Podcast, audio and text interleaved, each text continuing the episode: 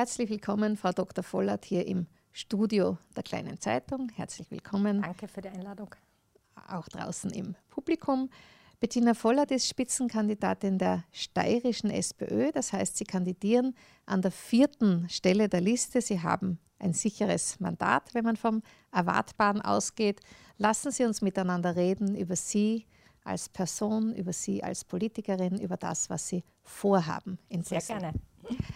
Frau Vollert, als Sie im Jahr 2005 in die steirische Landesregierung eingetreten sind, hat Sie kein Mensch gekannt? Haben Sie keinen Menschen gekannt in der Politik? Ich kann mich noch gut daran erinnern, an Ihr erstes Auftreten beim Landesparteitag. Da kannten Sie, glaube ich, drei Personen, die Ihnen zwei Tage vorher vorgestellt wurden. so ungefähr, ja. Es war ein Sprung in die, unter die kalte Dusche. Ähm, können Sie sich noch erinnern, wie sich das damals angefühlt hat?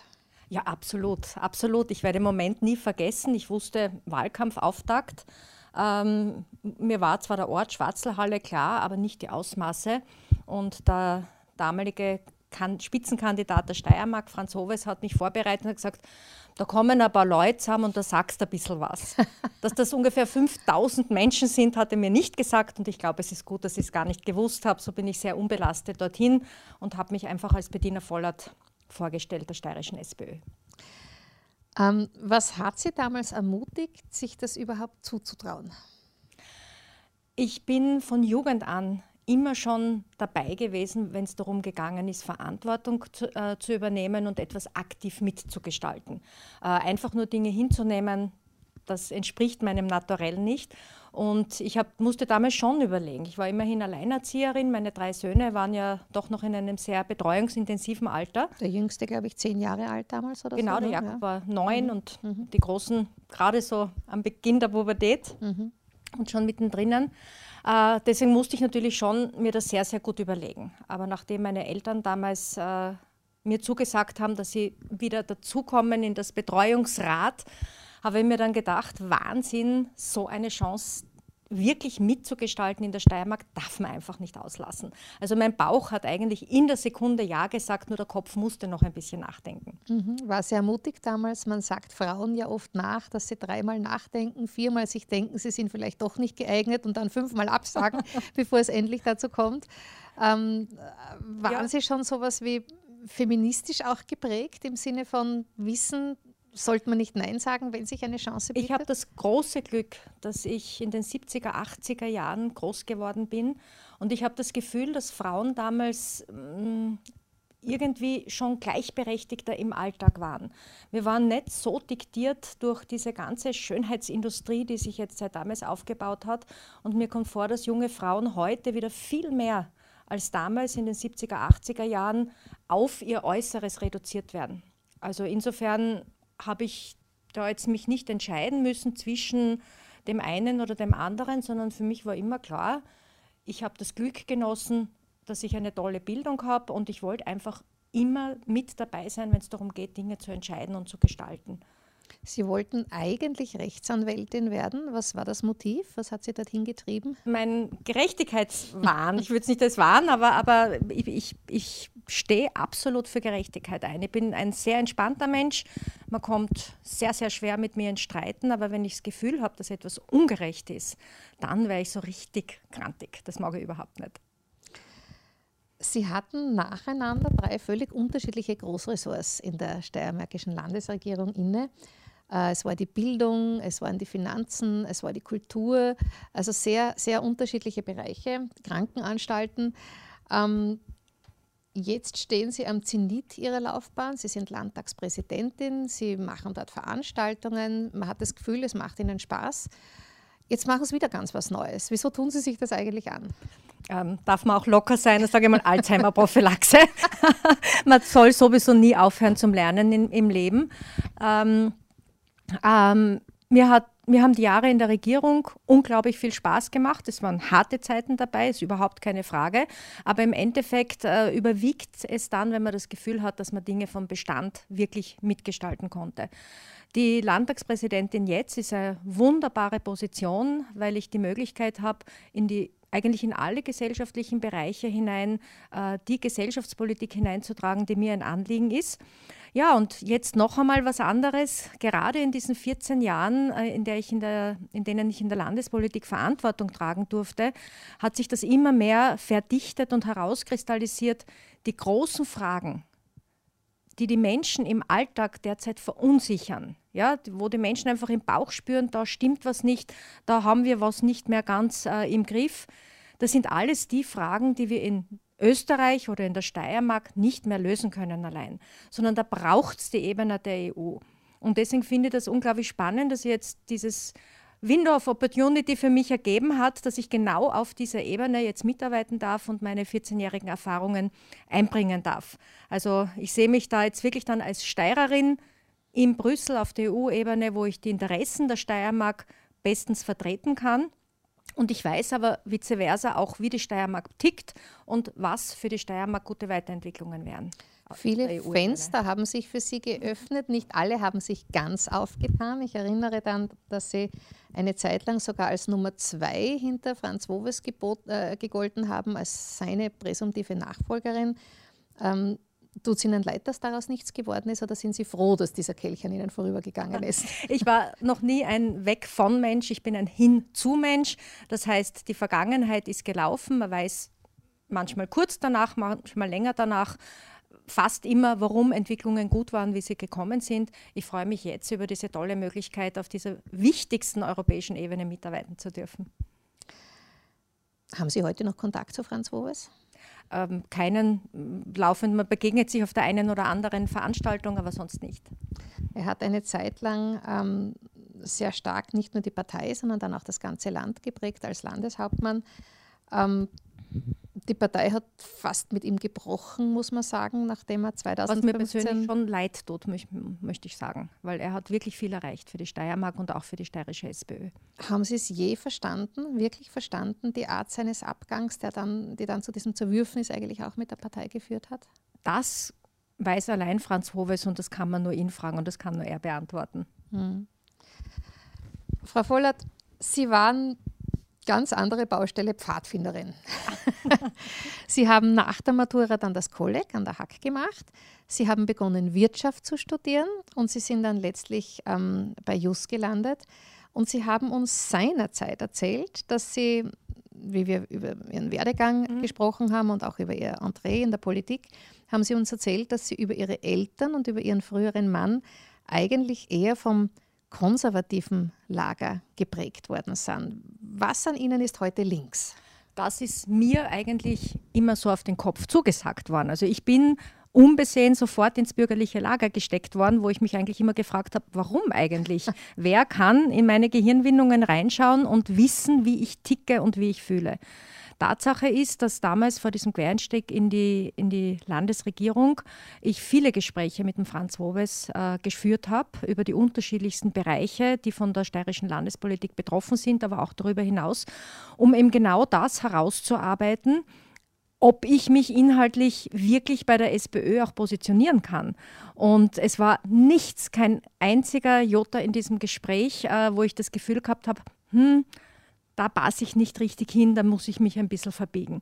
Sondern mein Bild, das ich von dieser Welt habe, wie ich gern hätte, dass diese Welt funktioniert, welche äh, an, äh, Teilnahmemöglichkeiten Menschen haben, welche Chancen Menschen bekommen, die Gleichberechtigung von Frauen und Männern, das sind alles Themen, wo ich mich ausschließlich bei der SPÖ gut aufgehoben fühle dass man nie 100 Prozent der eigenen Bewegung mittragt. Das werden Sie in allen politischen Parteien finden, dass es manchmal Dinge gibt, die einen persönlich schmerzen. Das Wichtige ist, dass die Perspektive, die Ausrichtung in die Zukunft stimmt und da bin ich hundertprozentig bei der SPÖ verankert. Wie sind Sie tatsächlich aufgewachsen? Sie haben, glaube ich, zwei Brüder. Was mhm. haben Ihre Eltern gemacht? Welche Rolle spielte und spielt Familie in Ihrem vielbeschäftigten Leben? Familie ist für mich mein Anker. Ähm, ich habe ja doch viele Jahre allein gelebt mit meinen Kindern, 18 Jahre lang, und äh, habe das nie als so dramatisch empfunden, außer dass man halt einen persönlichen Partner dann vermisst, äh, weil ich eben meine Eltern, meine Brüder, meine Schwägerinnen, meine Nichten, meine Neffen, also wirklich ein Netzwerk an Familie, lang auch noch äh, Großelternteile, die mich sehr, sehr lieb begleitet haben. Also Familie ist für mich wirklich der Anker in meinem Leben bis zum heutigen Tag. Was hat sie dann politisch sozialisiert und was hat sich verändert in diesen vielen Jahren ähm, in Ihnen als Person durch die Politik? Ähm, die Antwort, die jetzt kommt, ist auch der Grund dafür, warum ich so sehr ähm, in meiner Zeit als Jugendlandesrätin dafür eingetreten bin, für eine gute Jugendarbeit. Weil Menschen werden schon sehr in dieser Zeit des Heranwachsens sehr geprägt. Dieses erste Heraustreten aus der Familie und der Moment, wo man schaut, was gibt es sonst noch auf dieser Welt. Und ich bin nicht zuletzt durch meine Zeit von den Pfadfindern damals äh, sehr, sehr stark sozialisiert worden auf dieses Miteinander, niemanden auszuschließen, niemanden zurückzulassen, äh, wenn besondere Bedürfnisse da sind, schauen, dass man das in die Gruppe hereinholt. Also diese Zeit hat mich schon sehr, sehr geprägt und lustigerweise ausgerechnet jetzt zur SPÖ geführt. Mhm. Ähm, Sie haben eine Sie waren Integrationslandesrätin auch und haben in, in dieser Zeit versucht, einiges in diese Richtung anzustoßen. Sie haben die Charta des Zusammenlebens in Vielfalt ähm, initiiert. Sie haben Integrationspartnerschaften mit wichtigen Institutionen ähm, und Organisationen abgeschlossen. Ähm, heute weht aber der Wind aus einer anderen Richtung, oder? Leider, und das war ja der Grund für dieses Integrationsressort, ähm, weil ich in den Jahren von 2005 bis 2010 und müssen uns vor Augen halten, das war noch Jahre vor dem Jahr 2015, wo wir dann äh, die, die große Flüchtlingsbewegung hatten, habe ich bei vielen Gesprächen im Bildungsbereich, im Jugendbereich äh, festgestellt, dass unsere Gesellschaft auseinanderdriftet. Dass eigene Gruppen, eigene Sprachen, eigene Codewörter entwickeln äh, und dass dieses Miteinander im Gespräch sein, auch wenn man einen unterschiedlichen Zugang hat, unglaublich abnimmt. Und eben nicht ausschließlich zwischen den Inländern und den Ausländern, was ja sowieso auch keine völlig homogenen Gruppen sind, sondern auch zwischen Jung und Alt, zwischen gesund und äh, chronisch krank, zwischen unterschiedlichen Religionen etc. etc. Und das hat mir damals schon große Sorge bereitet und war der Grund dafür, warum ich dann bei den Regierungsverhandlungen 2010 im Einvernehmen natürlich mit meiner Fraktion dieses neu zu gründende Integrationsressort auf den Tisch gebracht habe weil es mir einfach ein Anliegen war, das, was auf Landesebene zu diesem Thema möglich ist, auch zu machen. Die meisten Dinge in der Gesetzgebung sind dazu auf Bundesebene, die man dazu braucht. Aber das, was das Land machen kann und was wir dann auch wirklich getan haben, dass wir in, der, in unserer Gesellschaft im Alltag Räume schaffen, wo Menschen unterschiedlicher Ansichten und unterschiedlicher Lebenswirklichkeiten zusammenkommen und miteinander wieder ins Gespräch kommen. Ich glaube, das ist das, was uns in der heutigen Zeit wahnsinnig abgeht. Jeder lebt in seiner Blase, noch einmal massiv äh, verstärkt durch den ganzen Social-Media-Bereich. Und wir brauchen das, dass man wieder dorthin kommt, dass man sagt, Demokratie lebt nur durch Diskurs. Und wir brauchen dieses äh, wertschätzende Umgehen miteinander, gerade auch wenn man unterschiedlicher Meinung ist und unterschiedliche Zugänge hat. Und wir müssen es schaffen, immer wieder zu einem Ausgleich zu kommen. Sonst passiert das, wo wir jetzt hinkommen, dass einzelne Gruppierungen schon fast unversöhnlich einander gegenüberstehen und das ist eine ganz, ganz schlechte Entwicklung und bereitet mir sehr große Sorgen. Sie haben sich persönlich quasi zum Anliegen gemacht, auch Brücken zu schlagen. Ähm, sehen Sie auch eine Brücke zur FPÖ? Sehen Sie eine persönliche Brücke zu Ihrem künftigen Kollegen im EU-Parlament, dem Herrn Wilimski?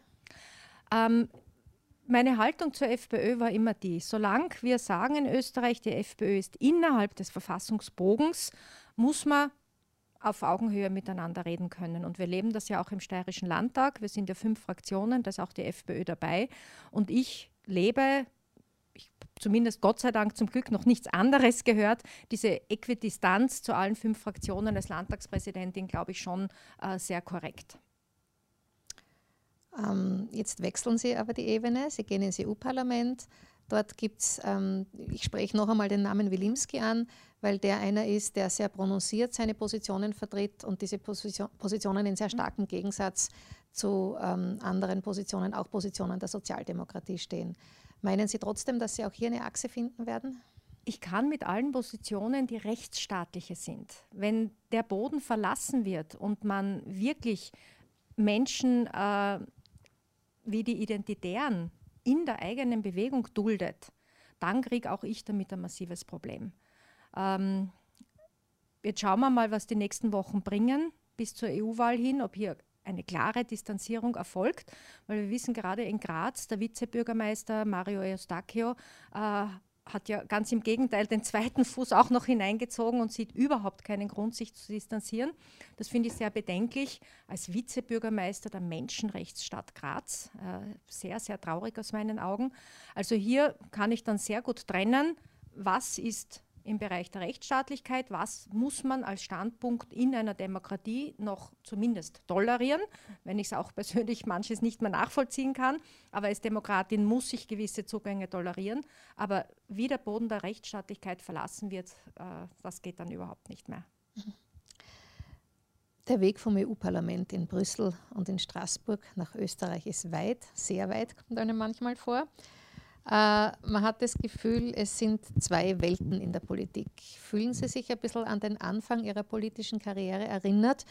Haben Sie das Gefühl, da treten, betreten Sie jetzt eine Welt, die Sie noch gar nicht kennen? Oder, oder Nein. konnten Sie da schon? Ja, ich war als äh, Landesrätin doch relativ oft in Brüssel ich war auch äh, mehrfach beim Ausschuss der Regionen äh, eingeladen auf Referate, zuletzt erst jetzt vor einigen Wochen in, in Bukarest bei einer großen Konferenz, wo genau das Konferenzthema war, wie kann man die EU näher zu den EU-Bürgerinnen und Bürgern bringen. Ähm, das also wäre jetzt meine nächste Frage gewesen. Das eine ja. ist sozusagen, mhm. welchen Zugang haben Sie schon? Mhm. Das zweite ist, wie kann man diese unglaubliche Distanz zwischen dem, was in Brüssel passiert und dem, was die steirische Bevölkerung mitkriegt, wie kann man diese Kluft schließen? Wie kann man da Brücken schlagen? Ja, ja das ist das, was ich jetzt wirklich Tag für Tag versuche, das klarzumachen, dass eben nicht Brüssel 1000 Kilometer weit weg ist und deswegen nichts mit uns zu tun hat, sondern gerade die Steiermark ist ja aus einer ehemaligen Randlage, fast Sackgassensituation in Zeiten des Eisernen Vorhangs, jetzt ins Herz der EU ge gerückt. Also wir sind mittendrin, nicht irgendwo weit entfernt, sondern mittendrin. Und äh, mir ist es ein Anliegen, den Menschen klarzumachen, dass die großen Entscheidungen, die heute wichtig sind und die wir treffen müssen, nur auf der Stärke von 520 Millionen Menschen getroffen werden können und eben nicht mehr in der Steiermark. Wir sind 1,2 Millionen Menschen. Das ist natürlich ein ganz kleiner Prozentsatz nur. Da kann man gute Politik machen für diese 1,2 Millionen Menschen, aber die großen Zukunftsfragen können wir nicht in der Steiermark lösen.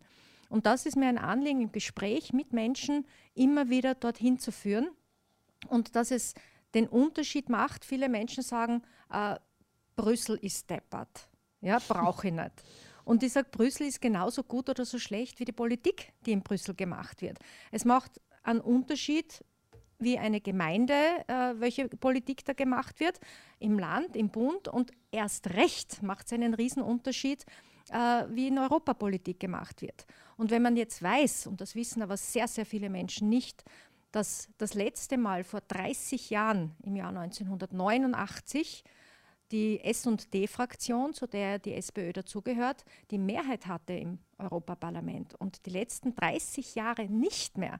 Das heißt, wir erleben auf der EU-Ebene eine rein konservative Politik mit starken liberalen, auch neoliberalen Einflüssen und in den letzten Jahren verstärkt auch natürlich noch mit rechtspopulistischen Einschlägen. Die SD-Fraktion war immer in der Minderheit, auch in der Kommission und auch im Rat. Das heißt, wir können nur versuchen, in sehr kleiner Weit, und da ist der Evelyn Regner wirklich sehr, sehr viel zu verdanken, in sehr kleiner Weit in den Verhandlungen im Zuge der Gesetzgebungsprozesse Dinge einzubringen, die aus Sicht der S und D, Social and Democrats, wichtig ist. Und äh, wenn man einmal eine wirklich andere Politik auf EU-Ebene möchte, dann sollte man halt auch einmal anders wählen. Und es ist eine Katze, die sich in den Schwanz beißt, wenn man jetzt eher ähm, sozialdemokratisch ausgerichtet ist und sagt, mir taugt das alles nicht, was da in der EU passiert, wenn man dann nicht zur Wahl geht, sondern das Wichtige ist, ja, jetzt erst recht wählen gehen und halt versuchen, dass wir diesen Richtungswechsel in Brüssel, den es dringendst braucht, dass wir den auch schaffen. Es gibt viele Themen, die ähm, auf der Straße liegen, von sozialen Themen angefangen bis hin zum zur Klimakrise, für die jetzt die Jugend auf die Straße geht. Und Sie werden sich mit ganz vielen Themen auseinandersetzen müssen. Aber welches ist das Thema, das Ihnen am allermeisten am Herzen brennt, wo Sie das Gefühl haben, und da möchte ich schauen, dass ich tatsächlich was weiterbringe in Brüssel? Genau, in welchen ein oder zwei Ausschüssen ich als mhm. Vollmitglied tatsächlich arbeite, das ergeben dann die Verhandlungen. Mhm. Ähm, mein Herz schlägt für den Menschenrechtsausschuss, der ist Teil des, des ähm, äh, Rechtsausschusses. Äh, das ist der Bereich, den der Joe Weidenholzer jetzt auch in den letzten Jahren wunderbar gemacht hat. Wenn Sie mich fragen, wo mein Herz schlägt, dann für diesen Menschenrechtsausschuss, weil die Menschenrechte für mich einfach die Basis sind, die wir auf keinen Fall, gerade in Europa, auf keinen Fall verlassen dürfen. Mhm. Und für mich hat die EU da auch gerade mit unserer dunklen Geschichte auch einen Auftrag, über Europa hinauszuwirken und in anderen Weltenregionen. Wir wissen, dass seit 1990er Jahren die Kriegsschauplätze auf der Welt wieder angestiegen sind. Wir leben diesbezüglich ja in der, innerhalb der EU auf einer Insel der Seligen. Jetzt haben wir in Österreich eine Friedensphase von 74 Jahren. Das muss, man, muss einem auch einmal bewusst sein, dass das kein Naturgesetz ist, sondern das Ergebnis verantwortungsvoller Politik in Europa, zum, Grund, die zum Grundcommitment gekommen sind, wir wollen das in Europa nie wieder erleben.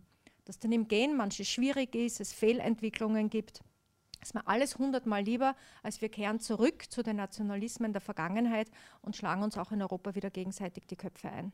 Und haben Sie nicht Sorge, dass die Politik, so wie sie sich jetzt darstellt, der Populismus, dem jede Partei mehr oder weniger anheimfällt, genau diese Entwicklung eher konterkariert, dass es eben nicht mehr zum, zur Übernahme von Verantwortung für andere kommt, dass eben der Eigennutz als Staat oder als Person sich zunehmend durchsetzt als, als Leitmotiv? Mein Zugang ist in der gesamten Geschichte, ja, und auch jetzt, wenn man in die Zukunft schaut, ist man nie an dem einen Punkt angelangt, wo alles erledigt und abgehackt ist, sondern das ist ein laufender Prozess durch die Jahrhunderte. Und aus der Geschichte können wir viel lernen. Wenn sich in einer Gesellschaft Bewegungen, Zugänge, Ansichten verdichten, die eher Richtung Spaltung äh, gegeneinander gehen, dann hat sich auch der weitere Weg schlecht entwickelt. Das heißt, wenn man sagt, die Gesellschaft ist in einer gewissen Balance, dann wäre es gut, wenn immer die, die für ein Miteinander sind und für, die in eine gute gemeinsame Zukunft gehen sollen, wenn die die Überhand haben weil sich dann die Entwicklungen auch positiv äh, weiterentwickeln werden. Und das ist mein Animo oder meine Motivation, die ich nach wie vor habe, auch wenn die Entwicklungen heutzutage wirklich besorgniserregend sind, dass ich sage, hilft nichts, wie so wunderschön eh in einem Interview in der kleinen Zeitung gestanden ist, ähm, jetzt am Wochenende, wir haben oft den Pessimismus des Verstandes, aber wir brauchen den Optimismus des Willens. Und diesen Optimismus habe ich mir einfach erhalten. Ich sage einfach das Nächstliegende tun, was für eine gute Zukunft nötig ist. Und alles andere haben wir eh nicht in der Hand. Frau Dr. Vollert, Frau noch Landtagspräsidentin, vielen Dank für dieses Gespräch. Dankeschön.